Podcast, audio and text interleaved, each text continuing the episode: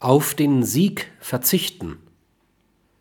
Können Sie nur siegen um den Preis von Sympathieminderung, sollten Sie stets bedenken, ob der Sieg die Minderung aufwiegt.